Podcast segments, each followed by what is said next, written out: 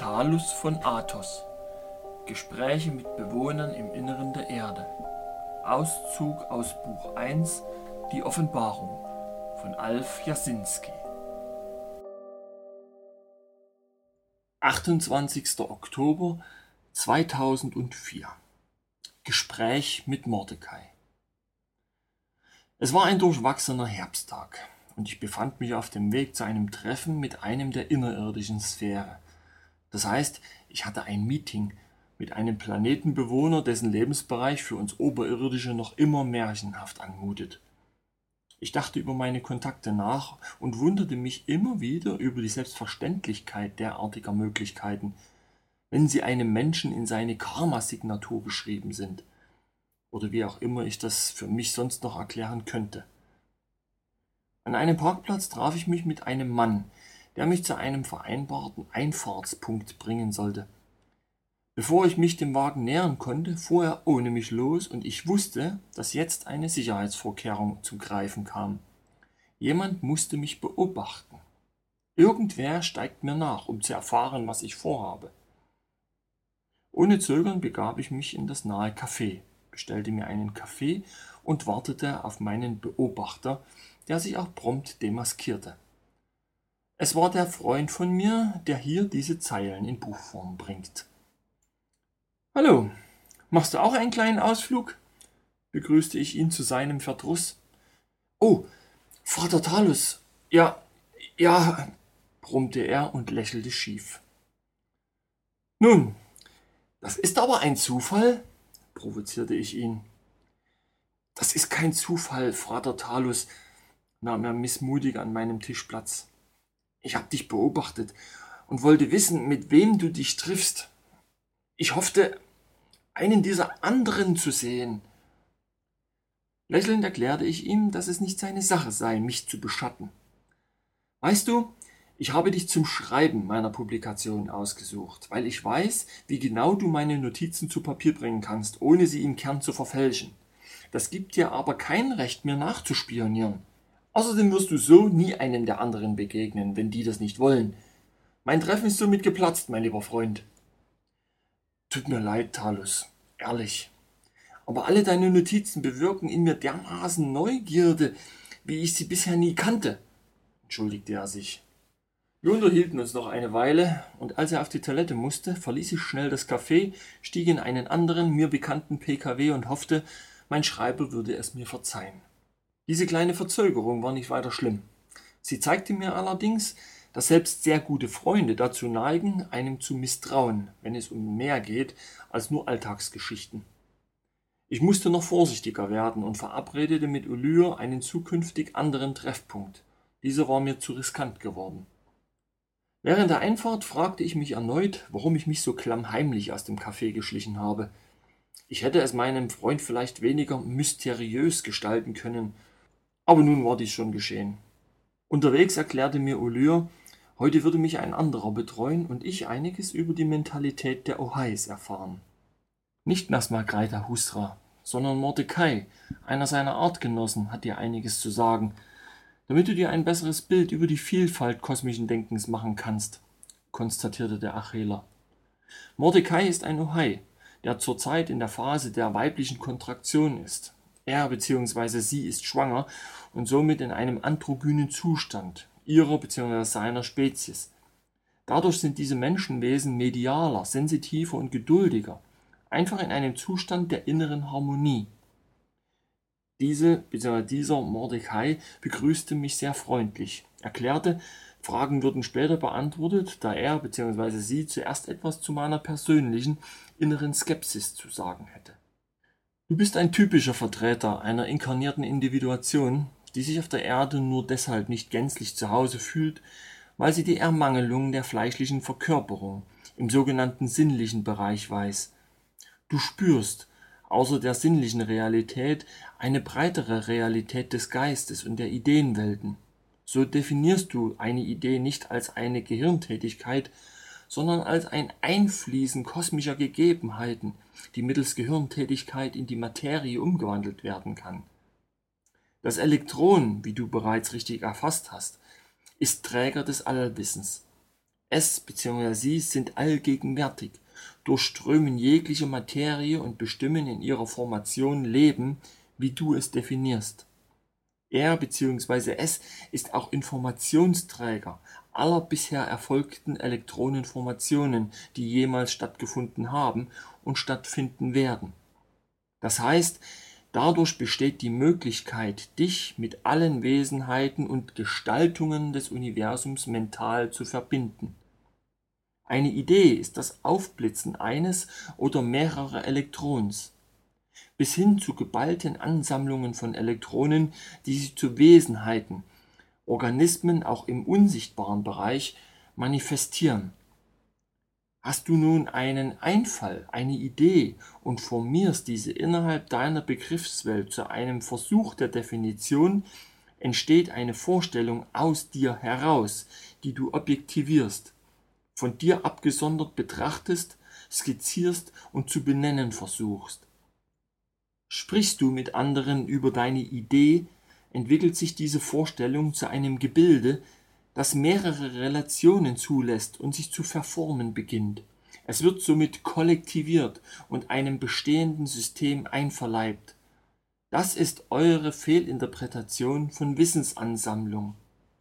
Versuchst du nun eine Idee für dich selbst als ein etwas zu definieren, das nur dir persönlich etwas Bestimmtes mitteilen will, so bist du auf dem Wege, die kosmische Medialität zu berühren. Verfährst du immer so mit Ideen bzw. Geistesblitzen, wirst du irgendwann auch in die Lage kommen bzw. Autorisation erlangen, sie für dich als Evolutionsgang bzw. Bewusstseinserweiterung zu begreifen. Da wir Menschen in der Materie, um eine Imagination zu initiieren, alles in Bildern, somit in Namen benennen müssen, verlieren wir enorm viel von der namenlosen Urenergie bzw. Grundsubstanz darin. So werden Wesen benannt, aus einem Bild eines Geistesblitzes, einer Idee, einem Elektroneninhaltsimpuls werden Zahlen und Buchstaben. Wie aus Zhrn ein Ashtar Sheran wird, der als kosmischer Heerscharenführer mediale Durchsagen an einige eurer Spezies macht. Alleine diese Tatsache bedeutet weiter nichts als ein Hallo, willst du kommunizieren? Die Interaktionen aller Elektronenanhäufungen im Universum ist die wahre Realität, aber sie werden von euch oftmals missverstanden oder geradezu in Geschichten gedichtet, worin eure Wunschfantasie die Regie übernimmt. Gibst du mir zum Austausch ein paar deiner Elektrons, so gebe ich dir ein paar von meinen. Soll dies bedeuten, im übertragenen Sinne. Das Wort Gottes liegt verankert im Speicher des Elektrons, das wir anzapfen können, wenn wir uns darauf offen einlassen.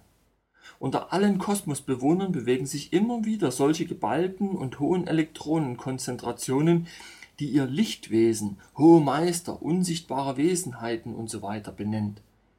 Manche körperliche werden dadurch wie Gott sein, sie werden zu mystischen Meistern, Weisheitslehrern und unübertreffbaren Persönlichkeiten aber viele interpretieren dies für sich als Autorisation, andere Menschen zu führen, sie wiederum nur in eine neue Form einer Religion einzubinden, anstatt sie nur für sich selber als Kommunikationsebene zu sehen. Immer wieder klinken sich Menschen in solche Elektronenformationen ein, fürchten sich jedoch vor den Konsequenzen. Sie bezweifeln, ob sie persönlich das Recht haben, im Urprinzipiellen ihre Schulung zu machen. Diese Zweifel bestimmen auch dein Leben, Talus. Wenn du so willst, fürchtest du dich vor der tatsächlichen Realität kosmischen Lebens, obwohl du mit uns verkehrst. Mordecai tippte mich kurz leicht an und lächelte mir zu. Ein Lächeln von einem Menschenwesen, das als Rasse im Grunde der wirklich erste bewusste Erdenbewohner war. Da ich Mordecai als eine Frau erachtete, in ihrer momentanen androgynen Schwangerschaftsphase, sprach ich sie auch so an. Der Umgang mit euch verwundert mich immer wieder aufs Neue. Und dennoch empfinde ich alles sehr freundschaftlich und familiär. Was mich allerdings gleichzeitig aus meiner alltäglichen Bahn wirft, ist die Tatsache des Verheimlichens, obwohl ich weiß, dass dies notwendig ist. Manchmal denke ich mir, unsere Spezies wird von Phantasmen und Dämonen verfolgt, weil wir so konstant unsere Abgeschiedenheit der irdischen Rasse von allen kosmischen Rassen aufrechthalten. Dies resultiert aus den einprogrammierten Verhaltensweisen, die über Jahrtausende hindurch durch eure Priesterschaften gekonnt aufrechterhalten werden. Das Okkulte dieser Schattengeistigkeit bestimmt euer gesamtes Leben, wobei ihr in der Spiritualität etwas Okkultes wittert. Das ist eure Umprogrammierung, eure Abgesondertheit vom Gesamten. Euer Suchen in den niederen Schwingungsebenen wird euch gestattet, ein Suchen in den höheren Schwingungsebenen ausgetrieben als Hirngespinste und geistige Verwirrung. Du solltest deine Betrachtungen und Recherchen mal von dieser Warte aus betreiben, um zu erkennen, wovor die Schattengeister Angst haben. Sie haben Angst um ihre Existenz, denn sie sind von eurem Denken und negativen, niederen Frequenzen geradezu abhängig. Es ist ihr Lebenselixier, ihre Basis, worauf sie überhaupt erst in einer weltlichen Existenz Zugang erhalten. Da sich alles Leben aus dem Elektron heraus manifestiert, sind auch solche Wesenheiten kosmische Bestandteile, aber nicht im Sinne der ersten lichten Schöpfung. Ihr sagt dazu gefallene Engel, was es im Kern ziemlich genau trifft. Natürlich gibt es unterschiedliche Abstufungen dieser Energien und Manifestationen, die ihr Naturgeister, Dämonen, Teufel und dergleichen mehr tituliert. Es liegt an euch, diese Energien dem zuzuführen, wofür sie sich am besten eignen. Zum Beispiel Pflanzenwachstum, Levitation, freie Energieentfaltung. Das wären die richtigen Einsatzbereiche für diese Kräfte. Ihr gebt ihnen Namen und eine Macht, über euch zu regieren, wodurch sie sich veranlasst sehen, dieser Programmierung gerecht zu werden. Ihr gebt ihnen eine Signatur dämonischer Berechtigung oder eine okkulte Seelenhaftigkeit, die ihnen in keinster Weise zusteht. Eure Priesterschaften wissen das, nähren noch dieses Phänomen und stellen alles unter Strafe, das sich gegen diese unnatürlichen Manifestationen stellt. Noch immer beherrschen euch religiöse Rassenunterscheidungen, Kastenbildungen und ein alleinig selig machender Glaube darein. Sich gegen diese Niederfrequenzen zu verwahren, kostet so manchen von euch Ansehen und die Freiheit. Das ist das Teuflische eures Kollektivbewusstseins. Darin findest du die Antwort auf die meisten deiner Fragen. Ein weiteres Problem eures Daseins liegt in der Betrachtung eurer individuellen Persönlichkeit. Ihr achtet kaum auf euer individuelles Selbst, sondern gebt einem sich gegenüber befindlichen Sein, das ist Fremdsein, alle persönlichen Rechte ab. Hierin liegt einer der Schwerpunkte unseres Auftretens in erneuten Kontakten. Ihr gebt zu schnell eure persönlichen Verpflichtungen und Rechte dahin ab, wo sie mit Füßen und negativer Energieentladungen getreten werden. In dieser für uns unverständlichen Verhaltensweise liegt eine Faszination, die förmlich die unterschiedlichsten Dunkelmächte anlockt. Aber dadurch sehen wir uns auch autorisiert, euch vor zu massivsten Fehltritten zu bewahren, auch wenn ihr das zumeist nicht wahrhaben wollt. Es gibt auch andere Spezies, die sich von euch magisch angezogen fühlen, da ihr sie regelrecht und ausdauernd ruft, einladet, euch zu besuchen und zu begaffen. Ihr ruft ins All, und wenn ihr Antworten oder Reaktionen erhaltet, so nehmt ihr sie gar nicht wahr. Ihr nehmt sie gar nicht mal dann wahr, wenn sie euch entführen, untersuchen, sich euch körperlich zeigen oder klare Zeichen geben. Dass eine Spezies so hirnrissig, um es in deiner Sprache zu definieren, agiert und reagiert, spricht sich in bestimmten Raumsektoren herum. Für einige Spezies seid ihr lediglich ein großer Zoo voller Geisteskastraten, die man ruhig ein bisschen gängeln darf. Sie merken es ja doch nicht. Für diese Spezies seid ihr so ähnlich wie für euch eure mongoloiden Kinder. Und das sage ich nicht nur so daher, mein lieber Talus. Die sogenannten Grauen, mit denen einige Regierungen eures Planeten Kontakte haben, spielen mit euch und betrachten euch als biologischen, unwürdigen Weltraumschrott. Vor den wirklich aufgewachten Menschen jedoch haben sie Angst, wie auch vor uns, denn sie wissen um die Macht eines freien Menschengeistes.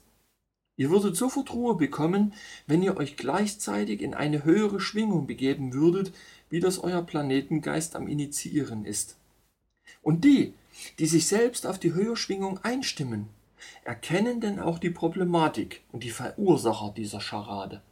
Wie du selbst bereits erkannt und erforscht hast, liegt euer Problem in der Priesterschaft der Niederhaltung, die sich durch alle Menschheitsgenerationen hindurchzieht. Die Macht dieser durch alle Lebensbereiche hindurch zielenden Manipulatoren ist nur von jenen zu brechen, die dazu fähig sind und das Wesen der menschlichen Evolution wissen. Wir helfen eben jenen Menschen, dieses Wissen relativ ungestört verbreiten zu können. Aber wir helfen keinem, der kämpfen oder mit Waffen seine Argumente verbreiten möchte. Hm, mich wundert, warum ich gewisse Personen nicht beim Namen nennen darf, die sich innerhalb der Priesterhierarchie gegen die geistige Befreiung stemmen. Sollte man sie nicht endlich entlarven? fragte ich umständlich. Was hat es euch bis jetzt gebracht, den einen oder anderen Erfüllungsgehilfen zu entlarven? Nichts, außer erneute Verschleierung und die Entleibung der Enthüller. Diese Priesterschaft muss sich selbst entlarven und wird sich selbst entlarven, wenn die Zeit dafür gekommen ist. Auch sie und alle mit ihr verwobenen Menschen müssen die Gelegenheit erhalten, sich zu wandeln. Es müssen alle Menschenwesen die gleiche Chance erhalten, sich der Höherschwingung anzugleichen oder in den Dunkelebenen zu verbleiben, bis eine neue Chance kommt. Jeder ist selbst für sich der Richter, entgegnete Mordecai gelassen. So gesehen erzählen uns unsere Mythologien und alten Überlieferungen alles, womit wir gerüstet sein müssten, unsere Verdummung zu durchbrechen stellte ich nüchtern fest. Was ihr mir bisher gesagt habt, ist im Grunde nichts wesentlich Neues, lediglich in einem anderen männlichen, mit anderen Worten und in einer leichter zu verdauenden Atmosphäre. Mordecai lachte. Es gibt ja auch nichts Neues im Kosmos. Es ist bereits alles gesagt worden, ständig wiederholt und immer wieder neu vor euch dargelegt. Selbst unsere Existenzen sind in euren alten Überlieferungen verankert, wie übrigens auch auf allen anderen Welten, wo sich Menschenwesen entwickeln.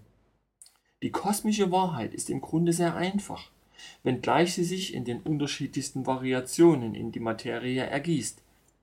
Die menschliche Erhöhung zum kosmischen Menschen ist im Grunde weiter nichts als die bewusste Verbrüderung mit allen Wesenheiten im Universum. Darin ist nichts Mystisches oder nur mittels tiefen Hypnose oder Meditation alleine zu erreichen. Es geht um eine neue Form der Wahrnehmung eurer Umgebung und des Universums. Es geht nicht, einen Gott zu erforschen oder seine Beweggründe zu definieren, weil etwas Grundsätzliches auch nicht zu analysieren ist, ohne ins Spekulieren zu kommen. Eure Wahrnehmung für einen ganzheitlichen Kosmos voller Leben und mannigfaltigen Erscheinungen würde euch so viel Neues zum Erforschen geben, wodurch ihr für Jahrtausende ausgelastet sein würdet. Auf die Idee zu kommen, das Schöpfungsprinzip durchschauen zu müssen, zeugt von eurer Engsicht und Seelenvergessenheit. Welcher Apfel wäre schon in der Lage, seinen Stamm zu definieren? Der ganzheitliche Kosmos, das holistische Miteinander, bestimmt erst eine breite Basis der Forschungen, die euch den Atem nehmen würden, euch das Staunen und die Erhabenheit der Schöpfung wieder vor Augen und Sinnen zu führen. Die Möglichkeit, durch Raum und Zeit zu reisen, ohne dafür eine Blechbüchse konstruieren zu müssen, oder die atemberaubenden Lichtspiele neu entstehender Galaxien mit eigenen Augen zu sehen. All das wäre euch möglich, wenn ihr es nur wahrhaben wolltet. Das Spiel der Elektronen erforschen, wie sie sich formieren, wenn neues Leben entsteht, im Leib einer werdenden Mutter. Sternengesang eurer Neuronen hörbar zu machen, mit einer Technik, die ihr im Moment nicht einmal definieren könnt. Es gäbe für euch und uns so viel gemeinsam zu erforschen und zu erleben. Und was macht ihr? Ihr glaubt an die Schlechtigkeit eines Satans und dessen Dämonenbrut, an eure Priesterschaften, die euch nur Rückschritt und Selbstvernichtung heraufbeschwören lassen. Mordecai schüttelte ihren Kopf und blickte mich aus großen, gelb-rötlichen Augen an, wie eine Mutter ihr Kind, das mal wieder Mist gebaut hat. Ihre Aussagen bewegten mich enorm, und ich konnte förmlich das Spiel meiner Neuronen spüren, die mir sagen wollen, nun mach aber mal hin. Es ist denn auch die Atmosphäre dieser Gespräche mit den anderen, die mich immer wieder aufs Neue faszinieren, mich motivieren und mir enorme Erkenntnisschübe bereiten. Ich verspüre immer wieder meine persönliche Individuation, die dermaßen darauf anspricht, wie es kaum ein Erdenmensch vermag zu vermitteln.